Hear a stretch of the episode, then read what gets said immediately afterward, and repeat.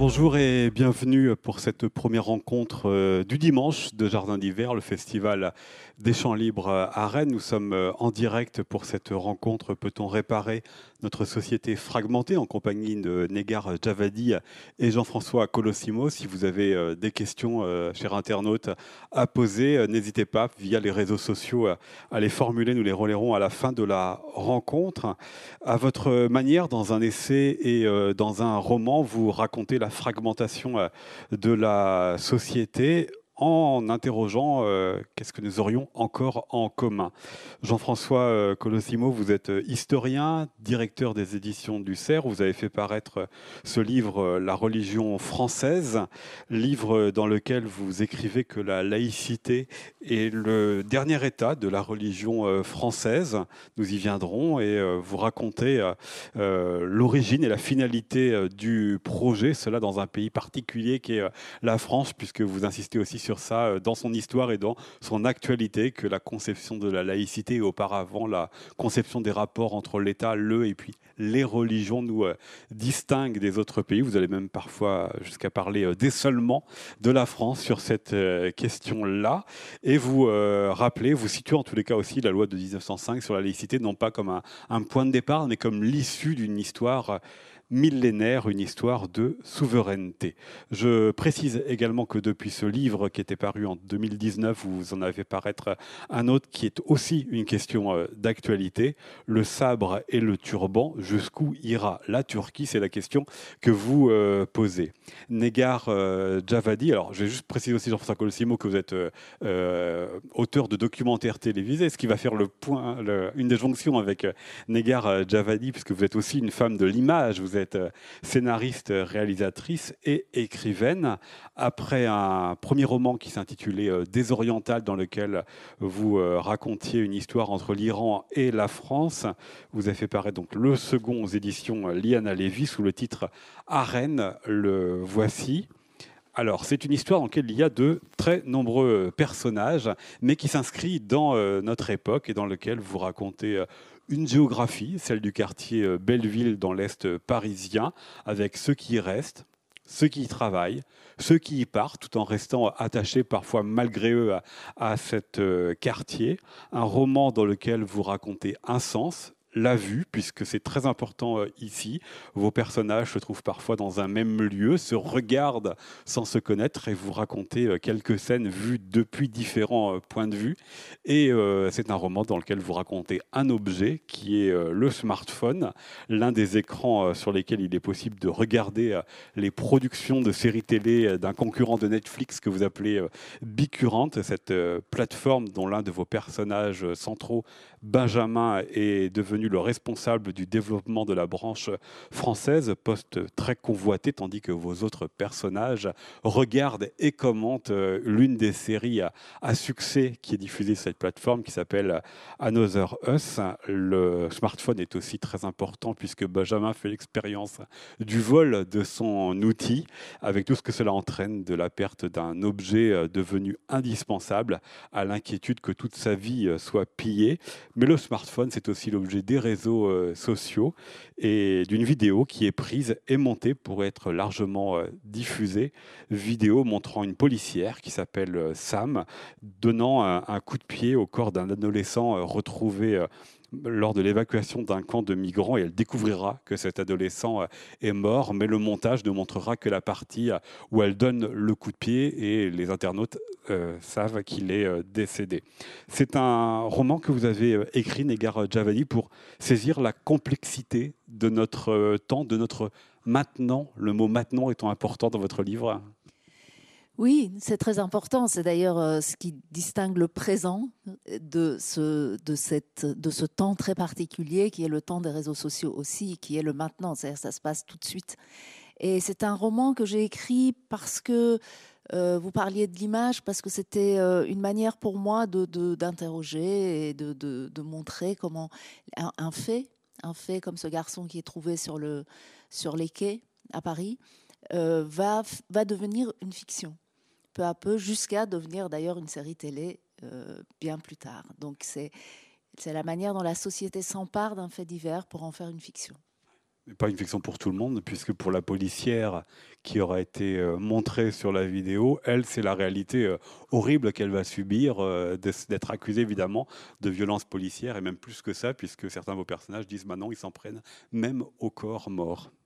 Oui, absolument. Donc, quand, on, quand on fait d'un fait divers euh, de cette nature-là une fiction, il y a forcément des victimes. Donc il y a quelqu'un qui empathie et c'est elle qui empathie le plus. Mais pour le reste des gens qui tweetent, qui retweetent, euh, qui, voient les images et qui les commentent, c'est vraiment une sorte d'amplification euh, d'une fiction et ça devient avec les mêmes, les mêmes arguments qu'une fiction. Il y a des protagonistes, il y a des antagonistes, il y a des ingrédients, euh, il y a, des, coups de théâtre, des retournements de situation, voilà. Et puis il y a les commentaires euh, des médias qui suivent derrière et qui encore amplifient plus ce fait encore plus quand on se situe dans une période électorale, ce qui est le cas de votre roman que vous avez euh, choisi de situer lors de la municipale euh, parisienne. Donc forcément, euh, cet objet-là ne peut être que saisi par les politiques. Oui, absolument. C'est que la, politique, c'est l'autre maillon qui arrive aussi pour, pour s'attacher à cette chaîne-là qui, qui ne fait que s'amplifier. Donc les politiques sont très bien placés pour récupérer ça et en faire ce qu'il faut.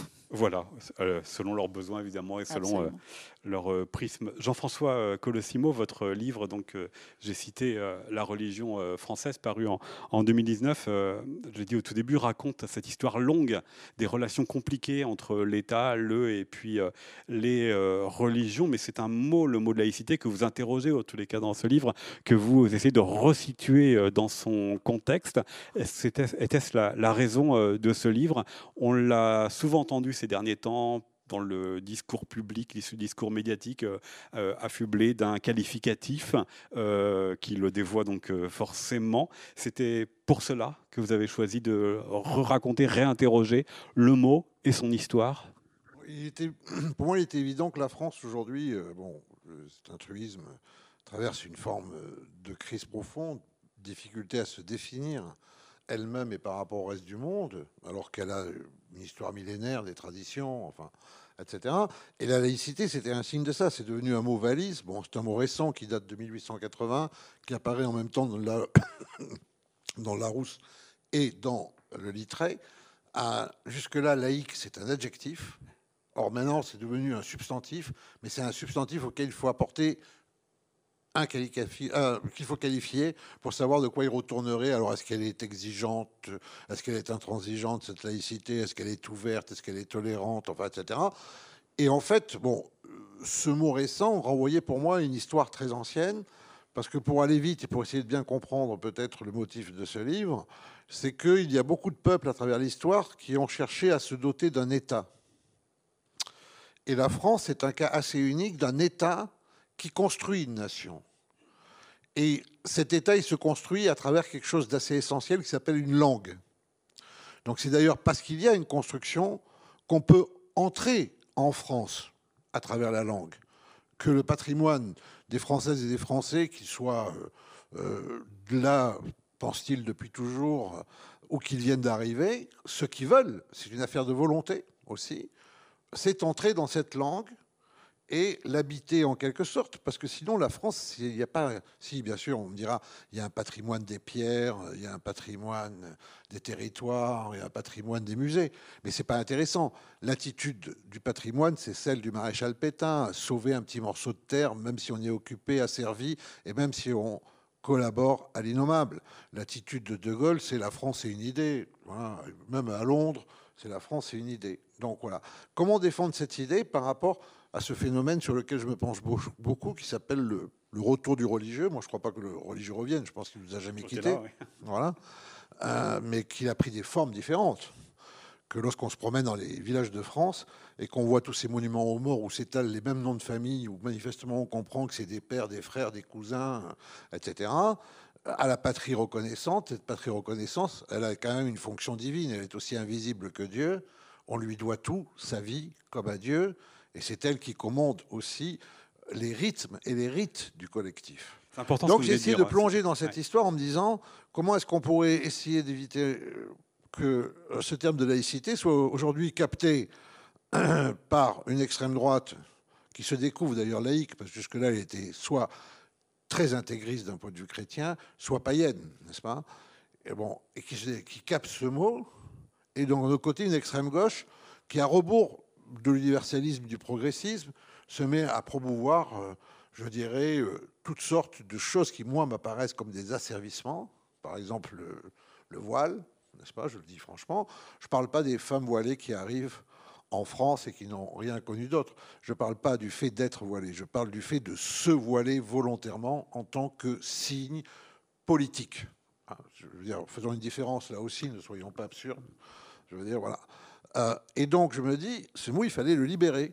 Alors bon, je, ça donnait un livre plutôt dense, me dit-on, ce que je veux bien croire, euh, qui euh, peut-être ne libère pas complètement le mot, sauf peut-être si on accepte d'aller au bout. Ah, C'est aussi une profession de foi par rapport à ce que j'ai connu, parce que j'étais enfant, je suis né en 1960, dans une ville, Avignon, qui, où je suis né, moi, dans un quartier dit d'immigrés. Il y avait nous, les enfants d'Italiens, mais il y avait aussi les enfants d'Espagnols, il y avait les enfants de, de Portugais, les enfants d'Algériens, de Marocains, il y avait des Gitans, des Tziganes, des Roms, on dirait aujourd'hui, il y avait de tout. Et puis, euh, je ne sais pas, la question d'être français ne se posait pas pour nous comme elle semble se poser aujourd'hui du tout. C'était quelque chose qui allait en quelque sorte de soi. On dirait une forme de communion, de partage, d'immédiateté. Il y avait bien des problèmes. hein. On ne s'aimait pas tous les jours. Euh, je n'étais pas flambant d'un point de vue social. Je n'idéalise pas ce moment-là. Mais ce qui est sûr, c'est qu'on avait l'impression de participer tous de la même humanité. Et comme on était là avec cette langue, cette éducation, ce pays, il fallait bien qu'on fasse quelque chose ensemble. Ça, c'était une évidence. C'était même pas une évidence, ça ne se discutait pas. Ça allait de soi. Aujourd'hui, ça ne va plus de soi. Effectivement, vous commencez euh, par une soixantaine de pages qui est euh, le récit de votre euh, Avignon. alors, c'est certes un livre dense, mais en même temps, c'est un livre romanesque, je trouve, dans la manière dont vous racontez et votre parcours, votre ville, et puis l'histoire des relations entre les États et les religions au fil du siècle. Mais cette ville d'Avignon, vous le dites, à l'époque, on disait bah, Je suis d'Avignon. C'était une fierté que l'on revendiquait.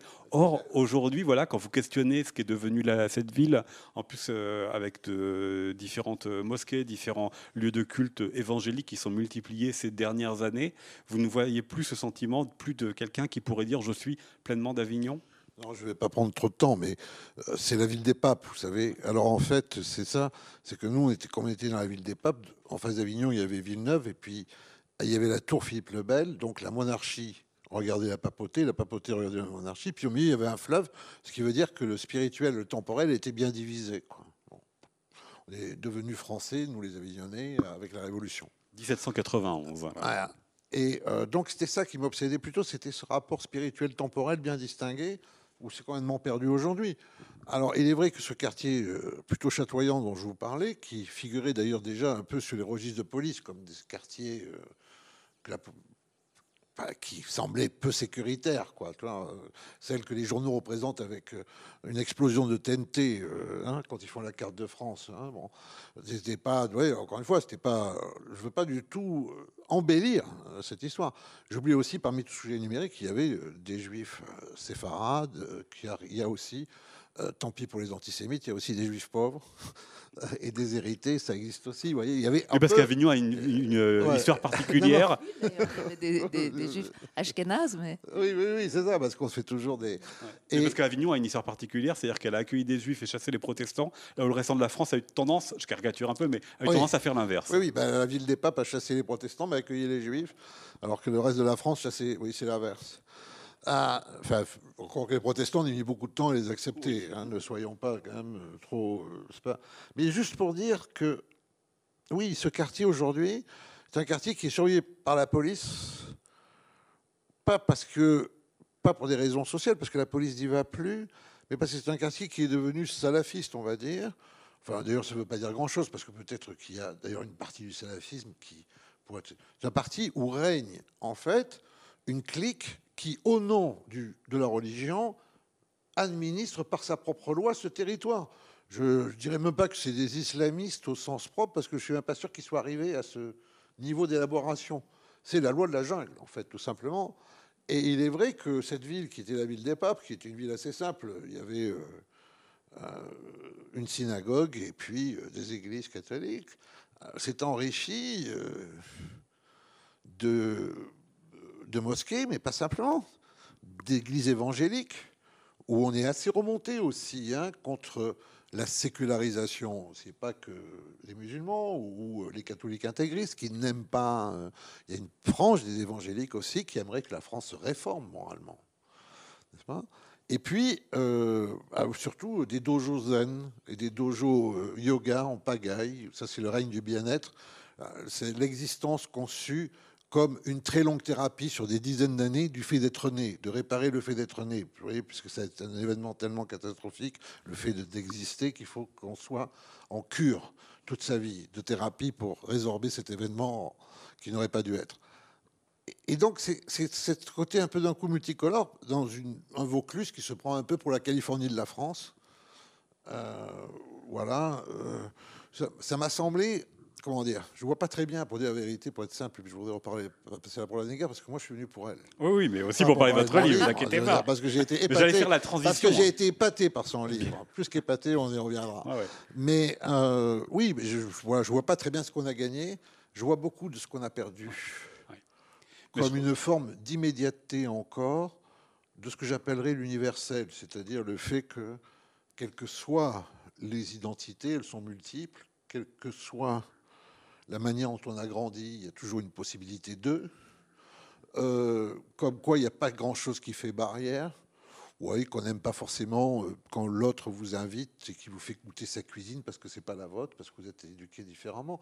Ça, c'était notre sentiment à nous. Je veux dire, les Italiens mangeaient trop de pâtes et euh, les Espagnols faisaient cuire trop de poivrons. C'était, des représentations olfactives de couleurs du monde, mais il n'y avait pas de bataille et les identités n'étaient pas closes. Elles étaient un moyen d'ouverture. On discutait, on essayait de comprendre qui était l'autre parce qu'on a du mal à se comprendre soi-même aussi. Et on l'acceptait, qu'on avait du mal à se comprendre. On n'était pas défini. On n'avait pas d'identité reconstruite vous faites la, transition avec euh, Négar euh, Javadi sur la question de ce que vous disiez sur le, quartier. Donc, euh, je suis d'Avignon. la question peut se poser aussi pour vos personnages, notamment la mère de Benjamin, donc cet homme qui devient responsable de la branche française d'une plateforme qui diffuse des séries. Elle s'appelle Cathy. Elle vit toujours dans le quartier de Belleville, donc dans l'est parisien, avec le boulevard de la Villette, avec la, la place du colonel Fabien, qui est symbolique puisque c'est là où se trouve le siège du parti communiste. Et elle se pose la la question de qu'est-ce qu'on a en commun, nous tous qui habitons euh, ce quartier de Belleville. Euh, vous écrivez La terre promise des damnés de la terre, au cœur de l'utopie ratée du cosmopolitisme. C'est pour ça que je fais la transition avec ce que venait de dire euh, Jean-François Colossimo. C'est une question aussi qui vous interroge, c'est pour ça aussi que vous avez choisi ce quartier de Belleville. Qu'est-ce que l'on a en commun là-bas, sur cette géographie? Oui, Cathy est un peu de cette génération qui, croyait en fait d'une certaine manière, ou même pas, qui elle y croyait ou pas. De toute façon, les gens étaient là, les gens venaient. Euh, elle aussi, sans doute qu'elle a des origines euh, qui viennent d'ailleurs. Donc euh, voilà, il y avait la question ne se posait pas. Ça se posait un peu de cet ordre-là, parce qu'à Belleville, en effet, il y avait beaucoup de juifs ashkénazes, il y a eu beaucoup, il y a eu des séfarades, il y a eu des tunisiens. Après, il fallait apprendre à vivre ensemble, à, à trouver sa place avec l'autre. Voilà, donc c'était ça. Et ça s'arrêtait à là. Et puis peu à peu, les choses ont dégénéré d'une certaine manière et il y, a eu, euh, il y a eu des gangs, il y a eu des bagarres, il y a eu des territoires bien marqués, il y a eu des, euh, des moi je veux pas de toi, euh, il y a eu des, dans les cours d'école, il y a eu des enfants séparés des autres. Donc elle non plus, elle, elle, est comme ça, elle est ébahie de voir son quartier. À un moment donné, elle, sort la tête et elle se dit mais où je suis? C'est pas chez moi, c'est pas possible. Donc comment on en est arrivé là? Et c'est toute l'interrogation parce qu'il n'y a rien eu de très brutal dans tout ça. Moi, je vis dans ce quartier depuis euh, une vingtaine d'années. Il a beaucoup changé hein, depuis même 20 ans. Enfin, j'habite vers Jaurès, mais voilà, il a énormément changé. Mais comment? On ne peut pas dire il s'est passé ça, il s'est rien passé. Et, mais c'est un bruit comme ça qui, nous entoure et qui peu à peu emmène les identités à se marquer de plus en plus, à des gens à, vouloir euh, pratiquer leur religion d'une certaine manière. Bref, il y a des choses qui se passent comme ça, qui sont à bas bruit, mais qui finalement impriment tout le quartier jusqu'à peut-être un point. voilà. Parce qu'il n'y a pas d'élément fédérateur, c'est ce qu'il y a aussi dans sa réflexion à, Cathy. Il n'y a pas de fête commune, il n'y a pas d'élément fédérateur. On dit on est de Belleville, mais. Bah, il y avait une langue, comme vous disiez, hein. il y avait une langue. Moi, j'ai appris le français, je suis née en Iran, j'ai appris le français en Iran. Quand je suis arrivée, bon, bah voilà, c'était le seul moyen que j'avais, moi, de communiquer avec les autres, c'était le français. Et il y avait cette langue, et il y a cette langue pour beaucoup d'écrivains français de langue étrangère, pour beaucoup d'étrangers, c'est une langue magnifique. Euh, on essaye tous de l'apprendre du mieux, du mieux possible. Mais aujourd'hui, c'est vrai que cette langue n'existe pas non plus de cette manière-là. Il y a beaucoup d'étrangers qui ne, qui ne parlent pas français. Et c'est, on pourrait dire c'est pas grave, mais ça l'est. Parce qu'il y a quelque chose qui se coupe à ce niveau-là. Euh, voilà. Et après, il y a les enfants qui vont à l'école qui, eux, ne parlent plus la langue des parents et qui peinent à parler français parce qu'à chaque fois, ils rentrent chez eux, il y a les vacances, il y a les vacances scolaires et tout. Donc, ils reviennent. Il faut à nouveau refaire le travail. Donc on a très peu de communs, en effet, et on ne sait pas où. Il n'y a pas de fête, il n'y a pas Noël, c'est pas commun à tout le monde. Il y a la fête de la musique. Voilà, il reste ça en commun. Peut-être pour ceux qui nous suivent, qui ne connaissent pas bien euh, cette partie de Paris, dites-nous pourquoi est-ce que vous avez choisi vraiment ce quartier de Belleville, à quoi il ressemble? Parce que la manière dont vous le décrivez, en tous les cas, euh, au début du roman, donne évidemment pas du tout envie euh, d'y vivre. Et on voit avec le personnage, bah, vous racontez quand même un peu la, laideur de certaines parties du quartier, l'environnement qui n'est pas agréable et qui a des conséquences sur le comportement d'une partie de ses habitants. Oui, c'est un quartier qui ressemble. D'ailleurs, ce genre de quartier, on a partout, mais c'est étonnant qu'il soit à Paris, parce que Paris est tellement magnifique, il y a une telle beauté dans le centre de Paris qu'on ne se dit pas qu'il y a un quartier comme ça dans Paris. Mais finalement, ce n'est pas un quartier plus spectaculaire qu'un autre quartier.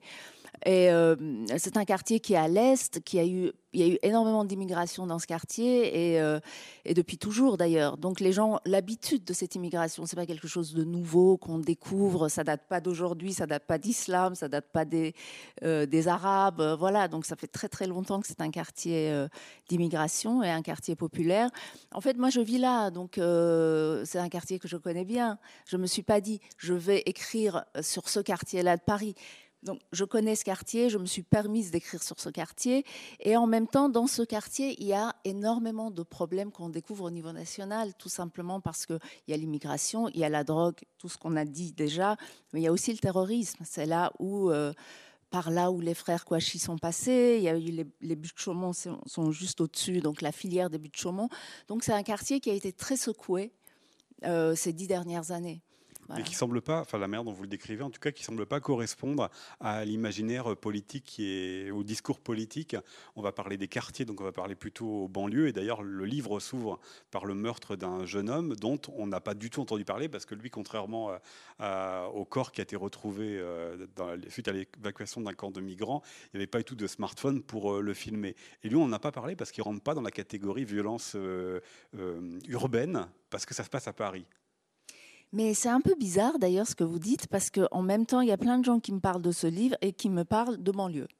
Comme si, en fait, ce genre de population, ce genre d'histoire ne pouvait pas avoir lieu à Paris. C'est pourquoi je vous disais, c'est pas un quartier qui est spectaculaire en soi, c'est juste qu'il est à Paris et qu'il n'est pas, euh, qui ressemble pas au, à Châtelet ou voilà à l'hôtel de ville. Donc, c'est assez étrange de se dire que en fait, les gens ne, collent pas l'image de Paris à ce genre d'événements ou de quartiers ou de personnages. Moi, moi, aussi, je le découvre. Hein. je trouve ça assez étrange. Euh, et la question de, des migrants est aussi présente puisque donc euh, y a l'évacuation de camps de migrants. Et là aussi, je reviens sur la question du commun. Sam, la policière, se demande également qu'est-ce qu'ils ont en commun tous ces gens qui viennent euh, d'Érythrée, qui viennent de Somalie, qui viennent d'Afghanistan, de Somalie, du Yémen, d'Égypte, de Syrie? Pourquoi est-ce qu'elle en est venue aussi à se poser cette question-là? C'est parce qu'ils se retrouvent ensemble dans un même destin? En fait, elle, elle se pose la question parce qu'en évacuant le camp des migrants, il y a trois cadavres dedans donc en décomposition fatalement puisque c'était dans des tentes et que personne n'est venu chercher ces cadavres. Voilà, donc elle, elle se pose la question comme, comme une policière parce qu'on dit migrants, mais ils sont extrêmement différents. Et si on met tous ces gens-là dans un camp, comme on mettrait des Français, des Allemands, des Italiens, et peu importe, je veux dire, quand on met des gens qui sont différents ensemble dans un même lieu, fatalement, il se passe des choses, il se passe des conflits. Donc on les appelle migrants, ça nous rassure d'une certaine manière. On a, on a fait un camp de migrants où on a fait un, un lieu où on les accueille. Mais ils sont tellement différents les uns des autres, ne serait-ce que parce qu'en Orient, déjà, il y a ces mêmes conflits. On parlait de la Turquie tout à l'heure, il y a les Turcs et les Kurdes, on ne les mettrait pas dans une même pièce aussi facilement, les Arméniens et les Turcs non plus. Euh, les Iraniens et les Arabes, on ne les mettrait pas non plus dans une même pièce. Donc imaginez si on les met dans un même camp, on ferme à clé et puis on leur dit attendez. Donc il se passe des choses quand même. Et c'est pas eux qui sont violents. C'est comme ça, l'être humain est aussi. Je veux dire, parce qu'après, quand il y a la violence qui arrive, on va dire les migrants sont très violents. Mais ce n'est pas, c'est pas cette histoire-là, en fait. Euh, peut-être votre point de vue, Jean-François Colossimo, sur ce que vient de dire euh, Negar euh, Javadi? Je crois que les champs libres font découvrir des auteurs au public, mais il faut parfois découvrir des auteurs aux auteurs. Et c'est très sincèrement le cas, puisque j'avais raté des orientales qui étaient un immense succès justifié et j'ai été tout à fait euh, subjugué par la puissance romanesque d'Arène qui restitue notre époque d'une manière qui est ouverte à toutes sortes de lecteurs. Je pense que c'est très important parce que ce sont des questions qui sont toutes qui sont traitées dans ce livre qui sont toutes suridéologisées. Et je crois que là on retrouve de la chair concrète, euh, qui n'est pas de manichéisme, que tout le monde en prend un peu pour son grade et puis tout le monde en même temps est un peu loué pour ces petites vertus quand il y en a. Ah, et je pense que, euh, vous voyez, euh, évidemment, ça n'a rien à voir, et puis comparaison n'est pas raison, et c'est toujours enfin, idiot. Ah, mais dans un genre totalement différent, et du point de vue de l'écriture, et du point de vue de l'imaginaire. Mais ceux qui pensent qu'ils ont trouvé quelque chose dans Welbeck trouveront quelque chose euh, dans Arène, n'est-ce pas? Je crois qu'il faut bien le comprendre, qu'on est face à ces livres qui véritablement vous mettent face à l'époque vous, vous plonge dans l'époque dans laquelle vous êtes. Vous le replonge par le biais de l'imaginaire, par le biais de l'écriture, mais finalement vous donne à voir et vous donne à vous voir vous-même dans l'époque, en vous présentant l'époque, je dirais vraiment d'une manière, encore une fois, qui n'est pas biaisée, puisqu'on n'a pas certainement en égard à sa sensibilité, mais enfin, on n'a pas un discours où, euh, il y aurait une catégorie de la population, n'importe laquelle d'ailleurs, qui serait en quelque sorte la, la population messianique qui condenserait toutes les vertus euh, et qui serait là pour sauver les autres. Pas du tout. Ça, va bien et mal chez tout le monde. Euh, euh, ça va bien et mal chez tout le monde, comme nous allons tous bien et mal à la fois, n'est-ce pas? Et j'avoue que j'ai été très très saisi, et particulièrement, évidemment, parce que elle a ce talent des véritables écrivains qui est d'abord de ne jamais s'épargner eux-mêmes. le monde, effectivement, ce monde qui est qui a peut-être sauvé euh, la France de l'explosion, mais pas de la dépression, le monde, de, le monde des plateformes de, de fiction durant le confinement, qui a peut-être sauvé, les deux, mais pas de la dépression, hein, de, l'explosion, euh, et, et, là aussi parfaitement euh, décrit ce personnage que vous évoquiez de Benjamin. Mais mon Dieu, qu'est-ce qu'il prend, le pauvre Je veux dire, il, il est arrivé d'être américain, mais n'y arrive pas. N'y réussit pas. Euh, il est très angoissé, mais heureusement, il a lu des livres de, self-help euh, qui lui expliquent comment euh, à peu près se maîtriser. c'est une panoplie ambulante. Son imperméable vient de telle marque, on ne dira pas laquelle, mais ses chaussures de telle autre, etc. C'est un, un, faible, un faible catastrophique, n'est-ce pas? Mais ce faible catastrophique, c'est lui qui est investi d'un coup d'une forme de magistère culturel. Et alors moi, ce que je trouve de génial dans ce livre, parce qu'on peut essayer de pointer les défaillances en quelque sorte, n'est-ce pas? On peut dire ah bah oui, il y a trop d'immigrés puis ils veulent pas devenir français, ou les Français sont trop égoïstes et ne savent pas ouvrir leur cœur. Mais là, je pense que ce qu'il y a de très fort dès l'entrée de ce livre, c'est qu'on pointe une forme de responsabilité, encore une fois, c'est pas pour accuser, pour, mais enfin, qui est aussi tout de même euh, euh, la défaillance de tous ces enfants issus des classes moyennes, qui ont un certain niveau d'instruction, et qui préfèrent s'imaginer qu'ils appartiennent aux élites et imitent les élites avec leurs petits moyens minables et finissent par servir ces élites qui, elles, ne pensent qu'au pognon. Et ce sont en fait vraiment des esclaves. Peut-être c'est peut-être lui le plus esclave de ce livre. Je sais pas.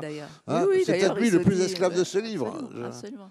Voilà. Et ça, je trouve que c'est génial de montrer ça, qu'on est voilà, un livre, en tout cas, qu'il faut dévorer, qu'on ne lâche pas, bien que ça ne soit pas un page turner au sens euh, des livres fabriqués. Hein. Voilà. Merci beaucoup. C'est vrai que Benjamin. Très touché. Non, non, mais je... C'est vrai que Benjamin est esclave, ce que vient de dire Jean-François Colosimo est tout à fait exact, parce que euh, quand on lui vole son téléphone, bah, pour correspondre au modèle euh, de la tech américaine, euh, il doit forcément tous les matins faire son jogging. Et là, en fait, il est perdu parce qu'il a plus son application qui va avec. Il est au bout du deuxième jour, il est même inquiet parce qu'il se dit si jamais j'ai pas été deux fois de suite sur mon application, mon patron va voir que je ne corresponds plus à la norme. Il est complètement esclave de cette machine. Bah oui, il a vendu son âme au diable, d'une certaine manière, en fait. il a gagné le rêve. Si c'était ça le rêve d'être à cette place-là, il l'a gagné, mais en contrepartie, il n'est plus rien. D'ailleurs, il le dit lui-même, je suis devenu un pantin d'une entreprise américaine euh, et j'attends de savoir si je peux fumer alors qu'ils sont à 10 000 km. voilà, donc... Euh, et vous partagez le, regard de Jean-François Colossimo justement sur le caractère de ce personnage. Ah bah tout à, fait. non, non, il parle très bien du livre. Hein, je pourrais, je pourrais le laisser parler. Alors, moi, j'essaye évidemment dans cette rencontre de vous faire euh, voilà, croiser les, thématiques parce que même si les livres sont différents, les sujets sont différents, il y a quand même quelques thématiques en commun. Donc, il y a justement cette question du commun.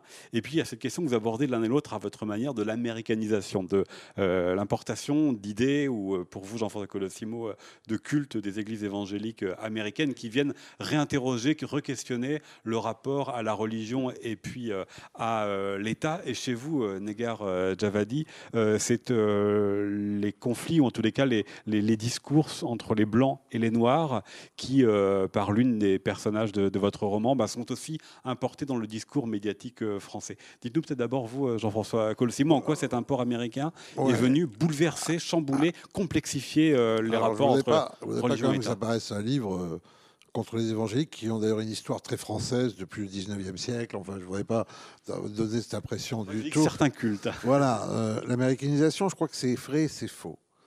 C'est-à-dire que euh, l'Amérique, c'est le pays réel des Américains et c'est le pays imaginaire des Français qui pensent qu'un jour, quand ils seront grands, ils auront le droit de devenir Américains parce que ça se mérite. Et l'Amérique dont parlent les Français n'existe pas la plupart du temps. Celle qui est même figurée, je suis désolé de le dire, dans la presse. Je fais des études aux États-Unis de, de, théologie et d'histoire des religions à New York. Moi, je, me souviens très bien, c'était mes premiers livres, cette série sur religion et politique, le retour de Dieu en politique. C'était Dieu américain et c'est sur la théodémocratie aux États-Unis. Parce qu'effectivement, j'avais été consterné de voir que la presse française, lorsque la presse française a vu qu'en réponse au 11 septembre, le même soir, tous les New-Yorkais étaient dans des synagogues, des églises, des chapelles, voire des mosquées, etc. Je dis voir des mosquées parce qu'en fait l'islam est très peu présent aux États-Unis. Très, peu par rapport. C'est vraiment une fraction. Euh, alors, euh, d'abord, euh, bon, cinq siècles après Christophe Colomb, la France a découvert l'Amérique, enfin, tu vois. Oui, l'Amérique est un pays religieux. Oui, l'Amérique, c'est pas que le pays d'Hollywood et du Watergate. Il y a au milieu tout un pays qui, où, en fait, l'Amérique, c'est un pays où 95% des gens croient en Dieu, un peu plus, peut-être 97, où 60, euh, 70 et 80% des gens prient Dieu au moins une fois par semaine, et où il y a 60% de gens qui vont à leur culte hebdomadaire, que ce soit encore une fois un culte ou l'autre, chaque semaine. C'est-à-dire de ne pas se rendre compte que ce pays était un pays religieux, le découvrir à l'occasion du 11 septembre, à ce moment-là se dire, mais est-ce que nous n'avons pas été floués? Puisque l'Amérique, c'était notre futur, mais si notre futur est notre passé, que se passe-t-il? Que nous arrive-t-il? Comment on va faire? Bon, et avec ces, ces titres, je me rappelle à l'époque, démentiels, comme quoi une secte baptiste avait pris en otage la Maison Blanche, comme si tous les présidents américains n'avaient pas, lors de leur discours d'investiture, ranimé le mythe américain de la terre promise voulue par Dieu, etc. Et jurer sur la Bible. De... Voilà, et jurer sur la Bible, tout ça. Et moi, je crois que donc, euh, on ne sera jamais américain, mais c'est un peu l'inverse, et j'arrête là. Le... Vous voyez, lorsque les conquistadors sont partis à la conquête des Amériques, ils ont amené avec eux des tas de maladies contre lesquelles les Amérindiens n'étaient pas immunes.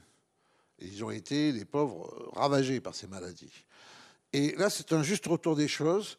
L'Amérique nous envoie ces maladies culturelles, mais elle est immune, parce qu'il y a des élites aux États-Unis qui n'ont rien à voir avec ça, pour penser aux universités, penser à la littérature américaine, la haute littérature américaine qui vit bien. Et nous, en quelque sorte, on est un peu comme les Amérindiens, on prend ça, et comme on n'a pas d'immunité, n'est-ce pas On est tous plantés devant la télé à se dire que ça y est, on a découvert l'Eldorado. D'ailleurs, vous dites Eldorado pour euh, parler d'Eldorado des plateformes.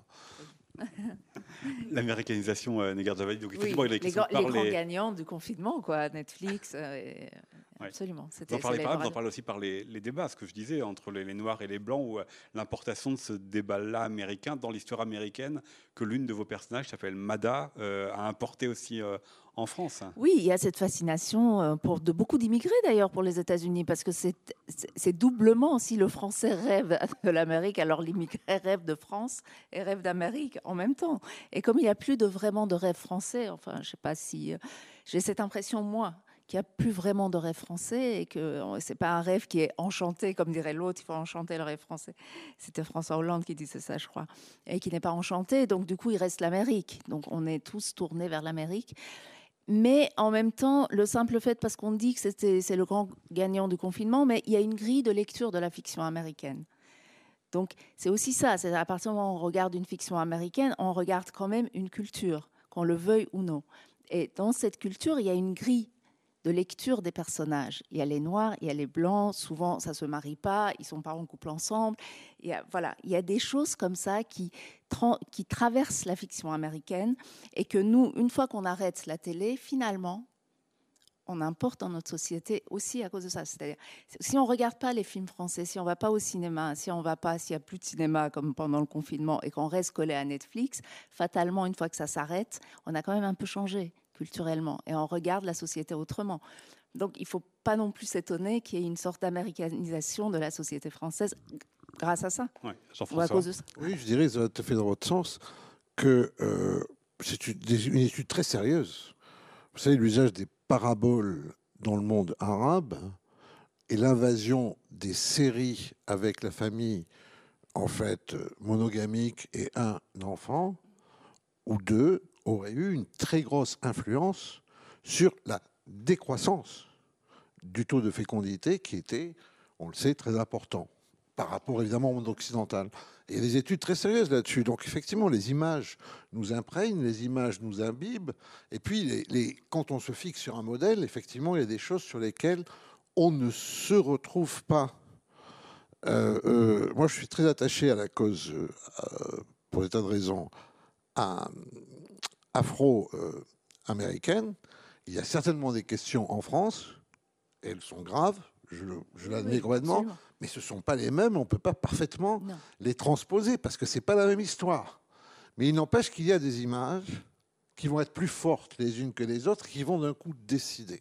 Voyez Et moi, je pense que c'est ce pouvoir de décision. Mais je suis parfaitement d'accord sur le fait que un des graves problèmes que l'on a, euh, c'est qu'effectivement, les gens qui se plaignent de l'immigration, euh, qu'est-ce qu'ils offrent? Quels rêves ils offrent? Quelle capacité d'intégration ils offrent? Et alors, je pense que c'est quelque chose que j'ai trouvé dans, dans le livre de Negar, mais je pense que c'est un thème aussi, j'ai un peu lu, euh, dont elle aime parler, je pense que c'est un thème important. C'est aussi le fait que je ne crois pas du tout que la France ou les Français soient des racistes. Mais je pense qu'il y a une forme de xénophobie française comme il y a une forme de xénophobie chinoise, l'empire du milieu. On se suffit tellement à soi-même que celui qui vient d'ailleurs, on voit pas très bien ce qu'il pourrait nous apprendre, en quoi il pourrait être intéressant. J'aimerais qu'elle nous parle de ça. Parce Contrairement aux Américains, oui, oui. qui, eux, vous laissent toujours une demi-heure pour leur expliquer ce que vous pouvez leur apporter. Absolument. Et là, c'est un peu, euh, encore une fois, hein, je ne crois pas qu'on soit dans, enfin, il, y a un problème, il peut y avoir des problèmes de race, mais je veux dire, je ne pense pas qu'on soit dans un pays foncièrement. Il y en a d'autres en Europe qui le sont beaucoup plus. Et là aussi, les statistiques le prouvent, le taux de ce qu'on appelle mariage mixte, à défaut de meilleurs mots, euh, est très important en France, par exemple, à d'autres pays. Donc je pense que bon, le, courant général, le, courant général, c'est quand même ça. Mais en même temps, il y a le fait que euh, allez, je vais le dire comme ça, un, étranger bac plus 25 euh, qui euh, est spécialiste de quatre langues anciennes, débarque à Paris, euh, peut-être pas super habillé, mais on voit plutôt distingué par ses manières universitaires, va chez la boulangère, il dit un baguette s'il vous plaît au lieu d'une baguette, il se prend une leçon comme si la boulangère était maître des études de grammaire en Sorbonne, et comme s'il venait de commettre une offense totale. Il y a, ce rapport à l'étranger qui est compliqué pour ceux qui arrivent et celles qui arrivent, et je pense que là-dessus, Il y a d'autres générosités en France. La générosité matérielle de l'État, euh, du système est énorme. Mais cette générosité seulement instinctive de dire qui vous êtes au fond, je sais pas, je lui laisse la parole parce que... Euh, oui, oui, non, non, mais en, plus, je suis tout à fait d'accord avec vous parce que cette générosité de donner, parce que ce que les Américains d'ailleurs ne font pas à ce point-là, c'est-à-dire la France donne énormément d'une main, mais reprend très vite de l'autre, parce qu'à chaque fois, on est interrogé, parce qu'on est étranger, d'où tu viens, qui tu es, est-ce que tu l'es vraiment, est-ce que tu es vraiment française? Il y a toujours cette espèce de soupçon. Par exemple, moi, je, vous avez parlé des orientales, voilà, moi, ça fait 40 ans que je suis en France, j'écris en français, mais c'est très euh, étrange, c'est une grande surprise pour les Français que j'écrive en français, alors que j'ai quitté l'Iran, j'avais 11 ans, j'étais en CM2, je suis incapable d'écrire en persan un roman, mais même, le simple fait d'écrire en français, c'est très étrange, comme si la langue française n'était pas accessible aussi facilement jusqu'à sa littérature, alors que pour un Américain, écrire en anglais, c'est euh, possible. Et euh, pour en revenir aussi à ce qu'on disait sur la fiction, je pense que la France devrait s'emparer de son histoire et faire des fictions. Et en fait, c'est aussi ça qui nous manque, c'est qu'on reste toujours énormément dans les polars, énormément dans les meurtres, euh, dans toute la télévision française, et on n'interroge pas assez. On n'a pas encore une grande série, et Dieu sait qu'on pourrait le faire sur la guerre d'Algérie, par exemple. On l'a toujours pas fait. Donc finalement, les Américains le font, et finalement, on prend leur culture de fait, et leurs interrogations, et leurs doutes, et leurs résolutions. Euh, c'est ce que dit effectivement le, votre personnage de Cathy, donc la mère de Benjamin. C'est euh, ces gens qui passent toute la journée à regarder des meurtres, finalement, une fois qu'ils ont éteint la télé et qu'ils sortent de chez eux, dans quel état ils sont. On est beaucoup meurtres en France. Ça, je vous le confirme, parce que même d'ailleurs les plateformes, quand ils commandent des, séries à des productions françaises, ils disent non, non, non, on va pas faire ça, parce que les Français aiment particulièrement le polar, donc on va faire des meurtres. Donc, je ne sais pas pourquoi on est si meurtres. Je ne sais pas, ça c'est à interroger. Je reviens aussi sur ce que disait euh, Jean-François euh, Colossimo sur le fait qu'on on va corriger euh, le langage des personnes qui viennent d'étrangers, parce que là aussi, je reconvoque à nouveau le personnage de Cathy qui a décidé de débarrasser l'ancienne chambre où vivait Benjamin pour accueillir un Afghan. Et quand j'entendais Jean-François Colossimo, j'avais l'impression de, finalement qu'il parlait aussi de Cathy, la manière dont elle corrige sans cesse cet Afghan qu'elle accueille chez lui, comme si elle l'accueillait en partie, mais qu'elle voulait ne pas le prendre comme il était, mais sans cesse qu'il parle comme elle en fait, corriger, c'est pas grave. C'est même normal. Je, moi, c'est tout à fait normal. On peut tout à fait le comprendre. C'est pas, c'est pas tant ça le problème qu'il y a une sorte de plafond de verre d'être français. Et à partir de ce moment-là, il y a le rejet. Et le rejet est toujours très très dangereux. Alors moi, je suis né en Iran et c'est pas bien grave. Mais pour celui qui est né en France, c'est beaucoup plus grave. Il est d'origine arabe, il est né en France ou il est d'origine autre, il est né en France. Il arrive toujours un moment, il y a le rejet, et ça, ça crée vraiment une crispation, des frustrations. Et ce qu'on connaît aussi hein, derrière, parce qu'il y a toujours des gens pour récupérer ça. Il y a toujours euh, des extrémistes de, tous bords pour récupérer ce genre de sentiments et ce genre de, rejet, pour créer de l'appartenance par ailleurs. En fait. Bah, vos personnages, ils sont dans deux appartenances, j'ai trouvé, deux mondes différents, euh, tous tous les personnages, même ceux qui euh, n'apparaissent que euh, quelques, quelques pages, ils sont de deux cultures, ils sont de deux géographies différentes. Donc Benjamin qui a quitté Belleville pour espérer l'Amérique et en attendant est dans un appartement qui coûte très cher à, Paris. C'est le cas de la policière qui vient de Strasbourg d'une famille turque qui est la seule euh, des filles de la famille à être née en France et qui est partie à, Paris, mais euh, elle n'ose pas dire qu'elle a, a, vécu en banlieue parce que ce serait euh, une déchéance. C'est le cas aussi de l'adolescente Camille qui a pris la fameuse vidéo qui vit alternativement chez son père et chez sa mère. Pourquoi sont, est-ce aussi présent dans Arène, votre roman Negar Javadi, ces personnages qui sont à chaque fois entre deux ils sont même entre trois ou quatre. Je veux dire par là que eux-mêmes voit l'autre. En fait, chacun dans, cette histoire d'arène, chacun est le personnage de l'autre. Par exemple, Cathy euh, et euh, pas Cathy, pardon, Sam, la policière est le personnage de Camille. Vous venez de le dire, c'est Camille qui filme Sam, et donc elle. Donc chacun voit l'autre comme n'étant qu'un, une flic, une adolescente, un noir, euh, une chinoise mais les êtres humains sont multiples. Donc finalement, en fait, il y a ça dans le roman, c'est-à-dire que le regard qu'on porte sur quelqu'un, c'est toujours un, surtout de plus en plus. Alors l'autre est noir, l'autre est homo. Alors que quand on décortique, quand on regarde quelqu'un, quand on l'écoute, quand on écoute ses histoires, cet être est multiple. Donc moi j'ai essayé de rendre la multiplicité des êtres et le fait aussi que la société ne les fait qu'un, en fait. C'est pour ça que vous faites souvent rejouer des mêmes scènes de deux points de vue différents? Exactement. Presque pour tous, hein, parce que le mari de Sam est peut-être le seul qui n'apparaît euh, pas pour lui-même. Oui, lui, il est un peu dans l'ombre. Il y avait quand même beaucoup de personnages, donc il y en a qui sont restés un peu dans l'ombre. Il a fallu élaguer ça. C'était l'une des difficultés justement de votre roman, parce qu'il y a beaucoup de personnages, mais de les faire exister pleinement tout en, faisant en sorte qu'on s'y retrouve.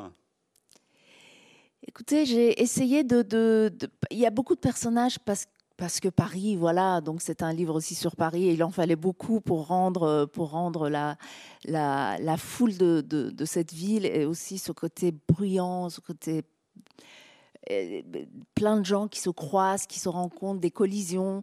Et, euh, donc il fallait beaucoup de personnages, mais euh, j'ai essayé en fait de, créer un commun entre les personnages en me disant comment créer ce, commun pour pouvoir les rendre quand même, pour que le lecteur ne se perde pas.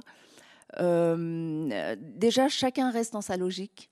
Donc voilà, les, logiques se croisent comme ça et se séparent. Mais en fait, j'avais un mot, c'était la frustration. Donc j'ai essayé d'écrire tout le monde avec un centre de frustration et de créer autour de la frustration, parce que c'est essentiellement ça qui va faire conflit et qui fait conflit. En fait, c'est euh, essayer de, c'est cette frustration qui qui, euh, se cogne contre l'autre et qui crée euh, l'explosion. Donc c'est comme ça que j'ai essayé de le créer frustration et addiction, parce qu'ils sont tous vos personnages dans des formes d'addiction, addiction aux réseaux sociaux, addiction aux séries télé, addiction à la drogue. C'est aussi un mot qui est important pour caractériser les personnages de cette arène. Alors, addiction aux séries télé, je crois qu'on est tous. Euh, je ne sais pas si on appellerait ça addiction, ça y est, on y est. Hein, donc, euh, euh, c'est la facilité les séries télé, parce qu'un livre, c'est toujours difficile à lire, c'est toujours long à lire. Voilà, il y a de la fiction euh, là aussi, et, c'est la facilité. Je ne sais pas, l'addiction, je ne mm, les vois pas tous comme étant euh, dans l'addiction. Je vois Stéphane Jarangir comme étant dans l'addiction, mais en même temps, il y a des béquilles. Ce que vous appelez addiction, c'est peut-être ça, c'est qu'ils ils ont tous besoin de béquilles pour avancer, comme nous tous d'ailleurs. Voilà comme vous avez introduit un nouveau personnage, il faut que vous le présentiez. C'est Stéphane, donc, qui prend de la drogue, mais lui qui euh, incarne aussi euh, un rapport particulier à, la France, qui est euh, ce, collègue de celle qui importe les combats blancs et noirs en France, mais qui est aussi le porte-parole d'une association et qui vise à construire, à installer en France une chaîne de télévision pour les musulmans. Qu'est-ce qu'il représente, ce, personnage qui a pratiqué, ou en tout cas encouragé la, violence pour que sa religion s'impose et qu'il a un discours beaucoup plus policé euh, qui est très en vogue dans sur les chaînes d'infos. Hein. Oui, alors lui, il est, il est, vraiment le représentant de ce rejet dont je parlais tout à l'heure. C'est-à-dire que s'il n'était pas rejeté, parce qu'il est moitié français par sa mère, français de souche, entre guillemets, et moitié euh, pakistanais euh, par le père, euh, s'il ne se sentait pas rejeté, sans doute qu'il serait jamais allé vers la religion. Et d'ailleurs, la religion, ce n'est pas la religion, c'est pas l'islam au sens religion de l'islam, c'est l'islam dans ce que ça apporte comme possibilité de d'appartenance déjà et aussi de combattre, de, de, de, faire la guerre à une société. Donc euh, euh, voilà, donc il n'est pas plus religieux que quelqu'un d'autre. D'ailleurs, il, prend beaucoup de coke. il se fait avoir euh, des, Je crois la première apparition dans le livre, il est sur une chaîne de télé et il se fait avoir parce qu'il est face à une féministe qui va le titiller là où il ne faut pas, là où il s'y attendait pas. Absolument, mais tout à fait. Mais en même temps, ce qu'il apporte, c'est que il est parce que la France, en, fait, c'est l'impression que j'ai. Moi, je viens d'un pays musulman, donc euh, c'est l'impression que j'ai que en fait l'islam en France, c'est le Maghreb. Donc c'est l'Algérie, Tunisie, Maroc. Par exemple, les Iraniens, ils sont pas du tout embêtés par le fait personne ne dit aux Iraniens tiens t'es musulman ou t'es jamais. Donc l'islam, mais le discours aussi de l'islam, c'est-à-dire j'entends plein de gens qui, qui disent nous les musulmans de France, mais ils sont tous maghrébins alors que les musulmans de France, il y a aussi des Pakistanais, il y a des Indiens, il y a des Iraniens, il y a des Turcs, il y a des Kurdes, il y a énormément de musulmans en France. Mais le discours est tenu d'un côté par les euh, Maghrébins et de l'autre, la France, quand, les Français parlent, moi, à chaque fois, j'entends les Maghrébins. Vous voyez ce que je veux dire? Donc lui, il n'est pas maghrébin. Donc il apporte un autre regard sur, sur l'islam, il apporte un autre discours. Est-ce que vous partagez ça aussi, euh, Jean-François Colosimo, que le discours sur les musulmans est renvoyé au Maghreb Vous qui venez d'écrire en plus un livre sur la Turquie, dont on sait quand même qu'il y a aussi une autre tradition musulmane? Voilà, donc c'est un peu complexe. C'est évident que Ah, il y a peut-être 15 ans de ça, euh, je pouvais répondre dans un entretien qu'il n'y avait pas de. Il y a 20 ans de ça, qu'il n'y avait pas de question de l'islam en France, qu'il y avait une question par rapport à l'immigration de type musulmane, qui effectivement, visiblement, est participé de deux pays avec, avec lesquels la France, en plus, avait une histoire coloniale, qui étaient l'Algérie et le Maroc. Alors je pense qu'aujourd'hui, c'est un peu moins vrai. D'abord parce que la France ne vit pas toute seule. Elle vit euh, à l'horizon d'un monde dans lequel l'islam n'est certainement pas la seule religion à produire du fanatisme. Regardez l'hindouisme en Inde qui est au pouvoir et qui chasse tout ce qui n'est pas hindou. Regardez le fameux bouddhisme dont on nous a seriné dans des livres ni fait ni à faire que c'était une religion de la paix, de l'amour, alors que c'est une religion très sociale. Regardez le bouddhisme en Birmanie, en Thaïlande, ce sont des bons qui brûlent des musulmans, n'est-ce pas? Donc, euh, simplement, évidemment, euh, l'hindouisme, c'est très loin, le bouddhisme, c'est très loin, l'islam, c'est très proche, historiquement, géographiquement. Il y a certainement aussi une certaine porosité de l'islam à ces questions de fondamentalisme, pour des histoires théologico-politiques un peu complexes à expliquer. C'est pas c'est pas que l'islam serait forcément islamiste, mais il y a une forme de porosité, de facilité, particulièrement parce que la charia, c'est surtout en fait une loi civile, c'est surtout une loi familiale, c'est une loi d'organisation de la société, c'est ce qu'il faut bien comprendre. Donc quand on met du divin dans l'organisation de la société, tout de suite, évidemment, ça pose des questions dans la relation à la modernité, puisque la modernité, c'est l'autonomie du sujet, et c'est pas sa dépendance par rapport à une loi euh, venue d'en haut, n'est-ce pas? Bon. Donc tout ça fait que ça existe et il y a malgré tout effectivement l'islam turc. Disons que ce sont les trois islams consulaires, comme on le dit, c'est-à-dire ce sont des islams au sujet desquels la France traite avec des puissances étrangères qui se disent garantes de leurs ressortissants d'un point de vue religieux, même si ces ressortissants ont été naturalisés français. Euh, donc euh, c'est tout le problème de l'islam en France. Enfin, la Turquie est particulièrement en raison de sa constitution hyper nationaliste, héritée d'Atatürk. Euh, pas du tout, c'est pas Erdogan qui a inventé ça. La Dianet, le département des affaires religieuses, c'est 120 000 fonctionnaires, 3 milliards d'euros de budget par an, n'est-ce pas Et qui remplit beaucoup de missions de ministères régaliens, que ce soit le ministère de l'Intérieur, ils font de la police, que ce soit euh, les affaires étrangères, ils font de la diplomatie. Bon, ce sont les agents de la Dianet qui régule l'islam turc en France. 200 euh, centres de prière, une quinzaine d'écoles, euh, avec des agents de Dieu qui sont en même temps des agents de l'État, fait des fonctionnaires de Dieu qui sont en même temps des fonctionnaires de l'État, et qui sont des relais de la politique de M. Erdogan. Euh, donc tout ça est vrai. Tout ça est vrai. Et puis il y a ces musulmans dont on ne parle pas. Bon, c'est vrai que les Iraniens ne sont pas très portés sur euh, la pratique religieuse, ceux qui sont en France. En tout cas, généralement, s'ils sont en France, ils ont plutôt fui, parce que sinon, côté pratique religieuse, ils étaient servis euh, dans leur pays d'origine. Euh, il y a l'islam subsaharien, africain, qui a l'islam des Comores. il y a aussi l'islam des convertis. Il faut. Etc. Mais effectivement, le tableau, c'est quand même que euh, la question de l'islam renvoie effectivement plutôt à l'autre côté immédiat de la Méditerranée. Ça se mélange en plus avec une histoire coloniale, postcoloniale, décoloniale qui est sans fin. Euh, et ça complique les choses, n'est-ce pas? Mais non, la véritable question, c'est que euh, on a beaucoup hésité, parce qu'on était en régime de laïcité plus ou moins bien comprise, à dire les choses, à nommer les choses.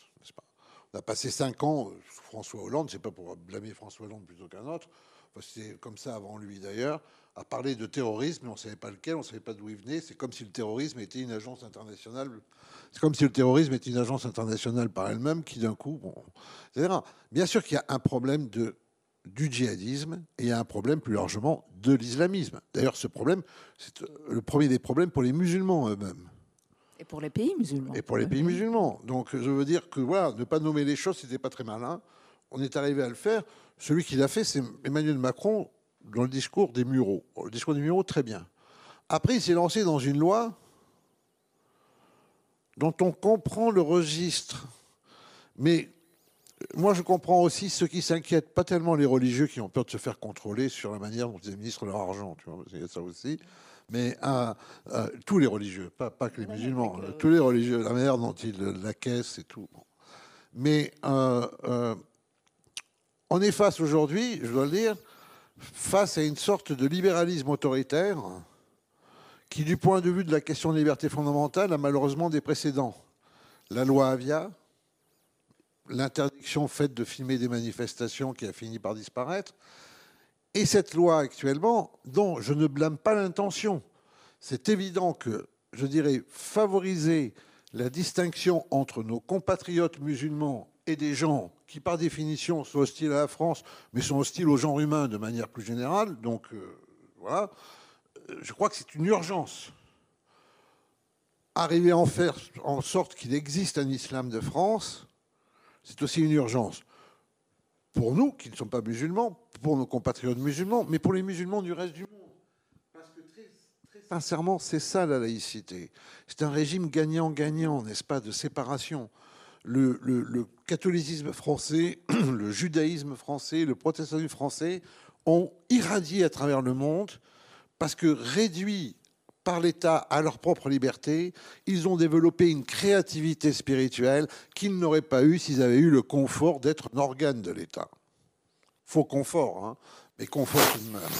Et donc, effectivement, l'éclosion de l'islam de France serait formidable, parce que puisque des gens se disent est-ce que l'islam est compatible avec la démocratie, par exemple, ben, les musulmans de France pourraient en faire la démonstration, et ce serait une démonstration très utile ailleurs, dans le monde musulman. Restons, je dirais, un peu quand même plein d'amour pour la France, au point de penser qu'effectivement, elle est et elle peut encore produire des choses qui ne se font pas ailleurs. Vous voyez, c'est ça la laïcité, l'idée de laïcité. Voilà. Rappelez le, projet alors, de la laïcité. Mais le projet de la laïcité, c'est très simple. C'est, je veux dire, la laïcité, c'est pas sorcier. C'est, c'est la France, elle naît euh, face à Rome et face, face au pape de Rome et face à l'empereur qui dit au roi de France, tu es notre vassal. Bon ben, et en plus, euh, l'empereur dit, euh, le, pape dit, c'est l'empereur qui est le premier souverain d'Europe. La France va se constituer comme un petit royaume qui va dire, ben non, ni je, reste insoumis à l'empereur et au pape. Et pour ça, il va falloir que, à la fois, elle absorbe la religion. Ça va donner tout le régime un peu pontifical de la monarchie française, dont la Ve République témoigne encore. Hein c'est-à-dire une sacralisation du pouvoir, mais qui fait qu'il y a une forme un peu de sacralisation civile du pouvoir, fait que comme ça les amateurs de religiosité ne sont pas complètement euh, mis en manque. Et d'un autre côté, il va y avoir une séparation. Elle, elle vient surtout sous les guerres de religion.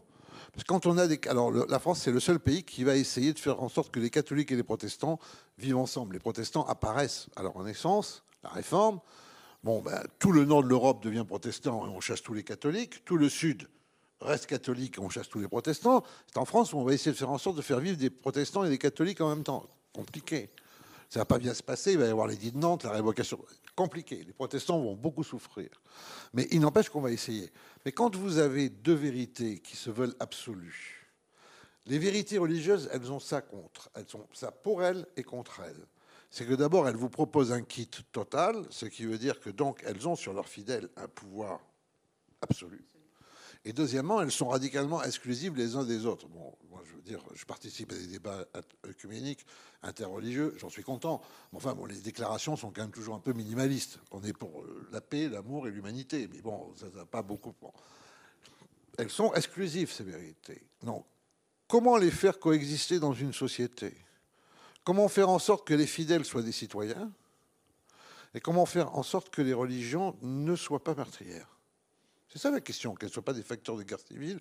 La guerre civile, c'est le pire des mots, disait déjà Pascal, mais alors en plus, la guerre civile à base religieuse, c'est l'apocalypse. Bon, donc, alors c'est très simple, un mot et après j'arrête.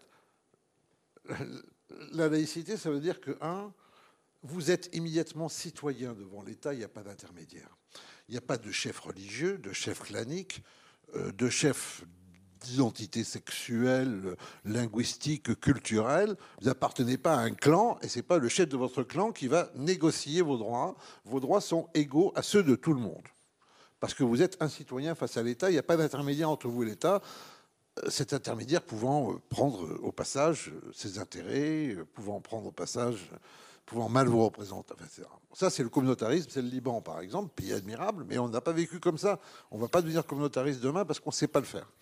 Le deuxième point, rapidement, c'est que dans le débat public, vous n'invoquez pas des arguments d'autorité. Vous ne dites pas Dieu m'a dit ou la philosophie dit, etc. Vous essayez d'entrer dans le débat commun d'une manière commune, de manière rationnelle. Par exemple, les catholiques français, très éduqués à la laïcité, ils y arrivent très bien. Lorsqu'ils sont, par exemple, pareil, je ne dis pas qu'ils ont raison d'être comme ça, je dis, par exemple, lorsqu'ils sont je sais pas, contre les mères porteuses, ils disent pas c'est parce que Dieu l'interdit.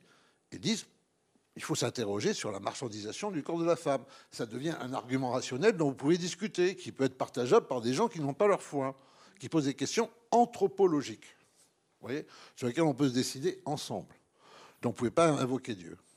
Vous devez traduire rationnellement ce qui est acceptable communément de ce qui fait votre vision anthropologique qui peut être partageable.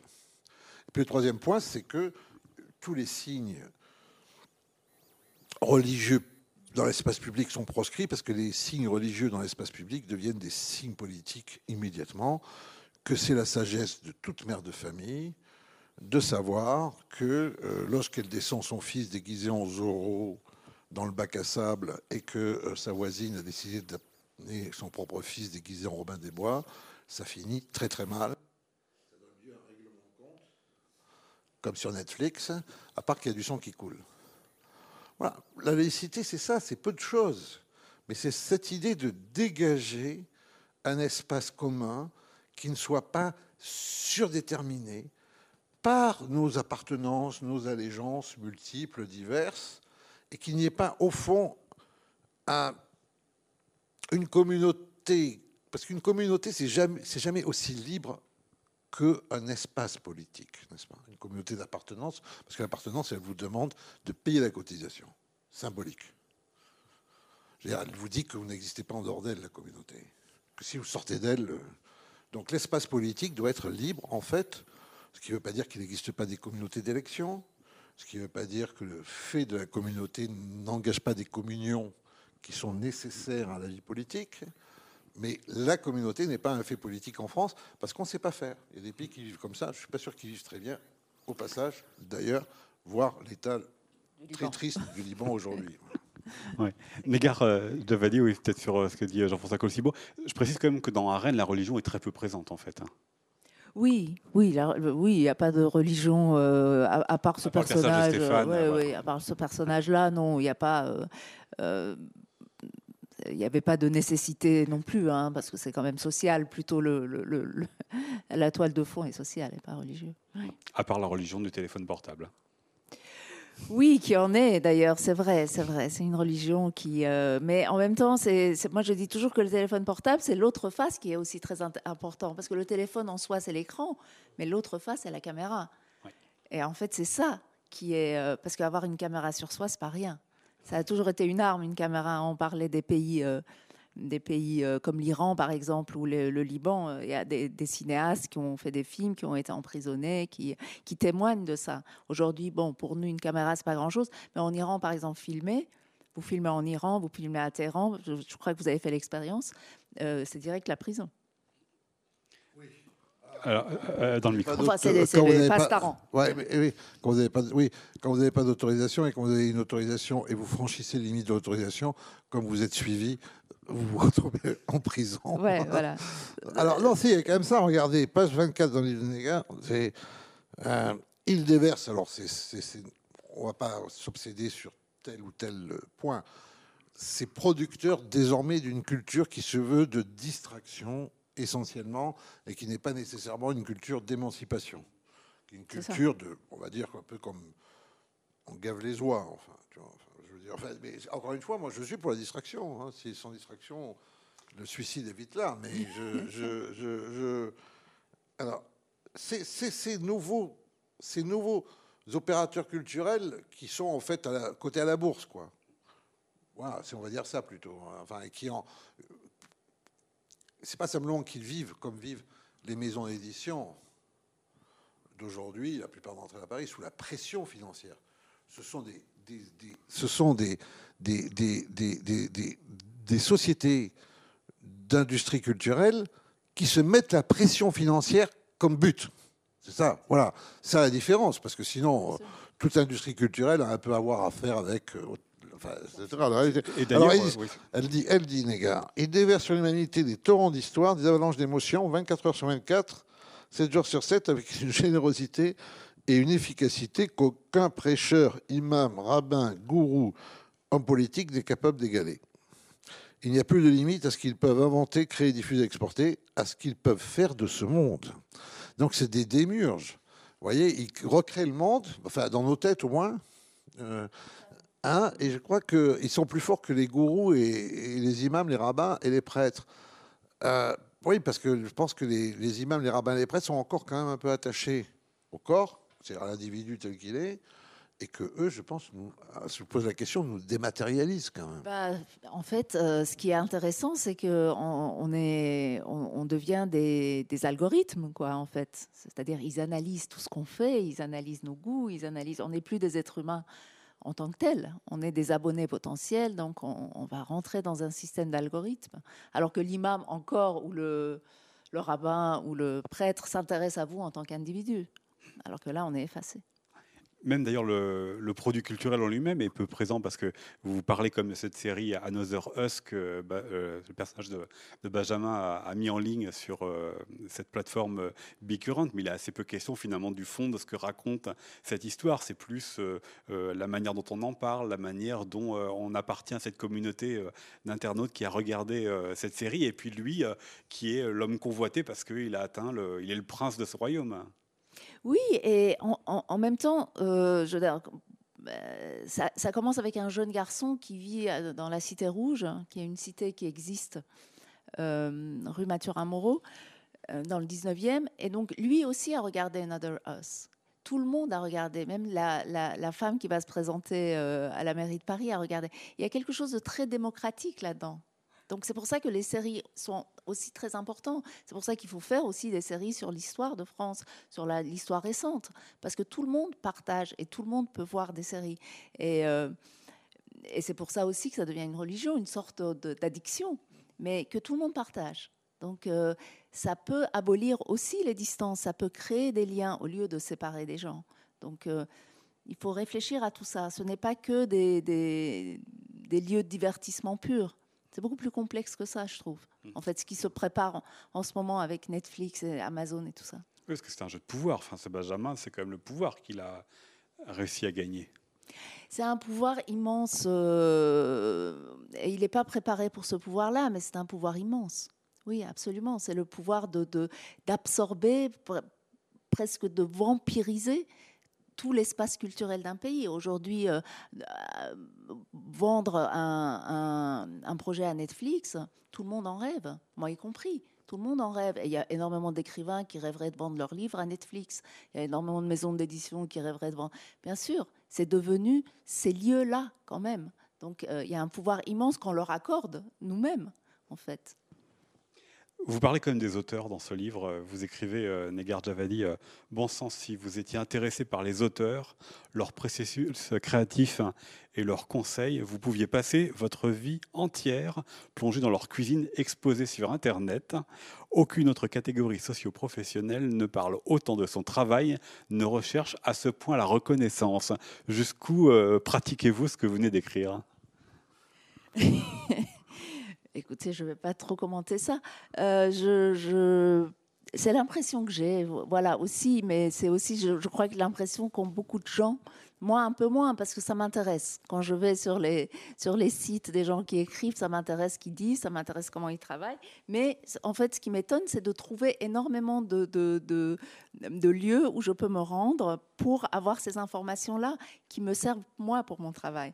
En fait, avant, j'avais acheté le livre de Kundera ou euh, j'avais acheté le livre de Stephen King et j'avais l'impression que c'était quand même très... Euh, très intime. C'est-à-dire, on aimait écrire, on voulait écrire, devenir écrivain ou écrire des histoires. Alors, on allait chercher. Il y avait quelques livres comme ça qui. Mais aujourd'hui, il y en a partout, partout, parce qu'aujourd'hui aussi, peut-être tout le monde a, rêve d'écrire. Tout le monde a envie d'écrire. Tout le monde a, a envie d'avoir une histoire à raconter. Et peut-être aussi qu'on nous dit qu'avec l'autofiction, c'est facile de raconter des histoires. Il y a aussi ça, c'est qu'on a l'impression que raconter sa vie, finalement, ça ne doit pas être si difficile et qu'on peut le faire. Et finalement, il y a aussi derrière Netflix et tout ça qui se profile. Donc, on en sortirait gagnant. Et euh, voilà, moi, moi personnellement, j'ai pas de blog, donc euh, je, je parle très peu de, de, ce que je fais, mais euh, il y en a pas mal. Et puis vos personnages, euh, ils semblent privés justement de cette partie, euh, euh, ce rêve, ou en tout cas ce désir de, contrôle. C'est tous des personnages, la, la transition n'est pas très habile, mais c'est tous des personnages qui rencontrent évidemment des accidents dans leur parcours. Il faut ça évidemment pour écrire une histoire, mais en tout cas, la vie qu'ils mènent dans le livre n'est pas la vie qu'ils auraient aimé vivre. Benjamin qui se retrouve sur son téléphone, Camille qui se retrouve pourchassée parce qu'elle a mis en ligne la vidéo. Ben oui, parce qu'en même temps, on utilise des objets qui nous dépassent. J'ai un peu la, phrase d'Anna Arendt euh, qui, disait quand on, va, quand on va avoir des objets dont on ne sait pas comment ils sont utilisés, comment, comment ils ont été créés, on, va être dépassé, la civilisation va être dépassée. Euh, je n'ai pas la, phrase exacte, mais c'était un peu ça. Et on est un peu face à ça. C'est-à-dire, on, a des objets, je, on a un téléphone portable, mais ces possibilités sont infinies. Et on est un peu dépassé soi-même parce qu'on a parce qu'on fait avec ces objets et parce que euh, par ce à quoi on participe ou on croit participer. Donc Camille, en effet, elle fait ça, mais elle est totalement dépassée par ce qu'elle fait. Elle ne sait pas ce qu'elle fait, elle ne connaît pas les conséquences. Et d'ailleurs, il y a un des personnages, c'est Benjamin, qui parle des conséquences. On parle très peu des conséquences des choses. Aussi, on nous apprend très peu les conséquences. Peut-être qu'il faut parler à des religieux pour, euh, pour faire ce lien entre nos actes et les conséquences. On en parle très très peu et on veut être tous débarrassés d'une certaine manière des conséquences parce que c'est toujours très difficile les conséquences. Donc euh, voilà, et il y a cette dimension de conséquences qui, euh, qui arrive à chaque personnage. Et qui est au cœur évidemment de l'intrigue et au cœur de ce qui arrive à Benjamin quand il voit la, la vidéo. Jean-François Colossimo. Moi, je suis intéressé par cette notion de d'absence de conséquences, parce que très, moi je vois, enfin, dans le signe du nihilisme, je dis pas le déclin, je dis pas la décadence, le nihilisme au sens de Nietzsche, quand l'homme qui est devenu tout petit mais très ravi de lui-même sautille et dit nous avons inventé le bonheur. C'est ça le nihilisme chez Nietzsche. C'est cette un peu forme d'autosatisfaction médiocre. Ah, il est évident que vous avez un rapport à au temps qui est en train de radicalement changer. Vous avez un changement de paradigme qui peut être représenter véritablement une mutation anthropologique. Euh, pour aller très vite, vous avez l'humanité historique qui a vécu dans des repères d'espace et de temps, pour le coup tout à fait euh, universels, et qui étaient, on l'a appris avec Kant, les préconditions de, notre manière d'appréhender le monde. On est toujours dans un temps et dans un, dans un espace. Aujourd'hui, vous voyez, ces machines, elles abolissent et le temps et l'espace. Puisque je peux, on, sait qu'il y a des gens qui continuent à envoyer des mails après leur mort, parce qu'ils les ont programmés euh, pour dire euh, à leur date anniversaire, coucou, je suis là, je pense bien à toi d'où je suis, si j'existe encore, n'est-ce pas? Donc vous voyez bien que même l'eschatologie, euh, quand on parlait de l'au-delà, qu'est-ce que c'est l'au-delà aujourd'hui? Il n'y a plus d'au-delà. Et évidemment, l'espace, puisque il se peut, et moi, je, moi, je ne suis pas en train de me plaindre de tout ça. Je dis simplement, c'est pas simple, et ça peut être très grave, et il n'est pas sûr que nous comprenons bien ce qui va nous arriver. C'est ça que je dis. Euh, et donc, je peux tout à fait ignorer le nom euh, de la vieille dame qui euh, est sur mon palier et être dans une relation d'intimité avec un japonais que je n'ai jamais vu qui est à Osaka, n'est-ce pas? Donc vous avez toutes ces distorsions. Pour moi, ces distorsions, elles sont tout de même des déréalisations. Je m'explique pourquoi. Pas parce que je serais, euh, regretterais le monde ancien à tout prix, le monde ancien beaucoup de tard, mais parce que, à la fin, tout de même, mais même là-dessus, on vous promet des prouesses, euh, je sais pas, le cybersexe ou je ne sais trop quoi, à la fin, tout de même, vous êtes un corps. Et donc, dans la déréalisation, il y a aussi de la dématérialisation. Et moins vous êtes un corps, plus vous rejoignez au fond l'inconscient politique d'aujourd'hui, y compris des démocraties. On l'a vu malheureusement avec la pandémie. sans être complotiste, je ne dis pas qu'il y a un projet derrière tout ça, etc. Et je dis bien à tout le monde de respecter les mesures barrières, etc. C'est pas la question. Mais vous voyez, dans les sociétés européennes, pour sauver la société, on vient d'admettre qu'on pouvait quasiment annihiler le lien social. Euh, deuxièmement, on vous dit qu'on a placé votre vie au-dessus de tout. Enfin, c'est un peu votre vie biologique qu'on a placé au-dessus de tout ce que euh, Walter Benjamin et les gens qui critiquaient les camps de la mort appelaient la vie nue, parce que dans le camp, vous êtes réduit au fait de survivre en quelque sorte. Voyez Alors je ne pense pas qu'il faille faire une inflation de ces critiques. On ne peut pas en faire un système, il ne faut pas être complotiste, etc. Mais il y a des questions qui sont très réelles là, et qui est qu'à la fin, vous voyez, euh, c'est-à-dire c'est la bonne doctrine euh, dans l'Occident chrétien, c'est vous êtes une âme en un corps avec des traits d'union partout, ce qu'on appelle aujourd'hui euh, la réalité psychosomatique. Or, ces machines, elles vous entraînent dans un univers virtuel où vous êtes décorporalisé, en quelque sorte. Et ça, je crois que c'est un vrai motif euh, d'inquiétude, parce que c'est le sujet social qui disparaît en même temps que le corps. Et d'ailleurs, pour finir, même la mort a été, non seulement elle est très écartée aujourd'hui, plus personne n'a vu un cadavre. Les gens arrivent à 45 ans, ils voient un cadavre pour la première fois de leur vie, euh, c'est celui de leur arrière-grand-mère, que leur présentait leur grand-mère en raison des allongements de longévité. Encore une fois, je ne suis pas là pour dire de, les gens n'ont jamais vu de cadavre, les gens ne savent pas ce que c'est que la mort. Et alors, on a eu cette séquence tout à fait horrible sur les EHPAD aussi, euh, qui étaient des endroits qui étaient censés préserver la longévité de nos anciens qui sont découverts euh, des centres, des mois. Donc, vous voyez, toutes ces contradictions, je pense qu'on ne va pas les éviter. Et qu'il est important quand même de savoir où est en quoi suis-je mon corps? Pour euh, terminer, euh, Négar Javadi, justement cette question-là, parce que tous vos personnages sont finalement connectés entre eux par le numérique, mais les conséquences, elles ont lieu dans leur vie. Euh, celui qui a volé le téléphone, celui qui va le revendre, celui qui se le fait voler, celle qui est montrée. Et finalement, vous, allez un peu dans la poursuite de ce que vient de dire Jean-François Colossimo, tout en rappelant bah, que finalement, ça a comme un impact sur le corps. Bah oui, parce qu'au final, comme vous venez de dire, on est un corps. Donc on ne peut pas l'éviter. C'est à découvrir donc dans votre roman euh, Arène, paru euh, aux éditions euh, Liana Lévy. Merci beaucoup, Négar Javadi. Et puis Jean-François Colossimo, je rappelle donc La religion française aux éditions du CERF. Merci à vous. Merci à tous les deux donc pour cette euh, rencontre euh, pour le festival Jardin d'hiver. À très bientôt pour euh, la suite de ce festival et puis n'hésitez pas à, faire connaître cette rencontre en la partageant autour de vous et pourquoi pas non plus sur les réseaux sociaux, sur les outils dématérialisés. À très bientôt.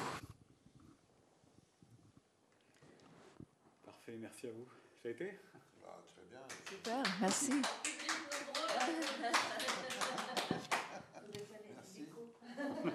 Écoutez, j'étais très sincère, les gars, et je ne l'aurais pas fait si je n'avais ah, pas. Bah non, ça me touchait énormément. Si je l'aurais pas fait, en fait, je vais vous dire, la plupart du temps, la plupart du temps, en fait, moi j'étais, quand j'étais jeune éditeur, c'était éditeur de fiction, de non-fiction. Vos livres faisaient partie de la génération d'éditeurs où on apprenait tous les métiers. Puis après, par les hasards de la vie, je me suis détourné de, de la fiction.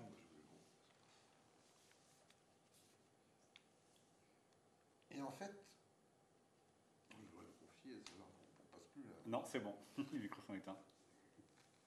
Le roman publié en français, publié en France, c'est pas mal. Vous voyez, je veux dire, chaque fois que j'en aborde un, je me dis bon, voyage autour de mon nombril dans l'espace de ma salle de bain, quoi. Quoi?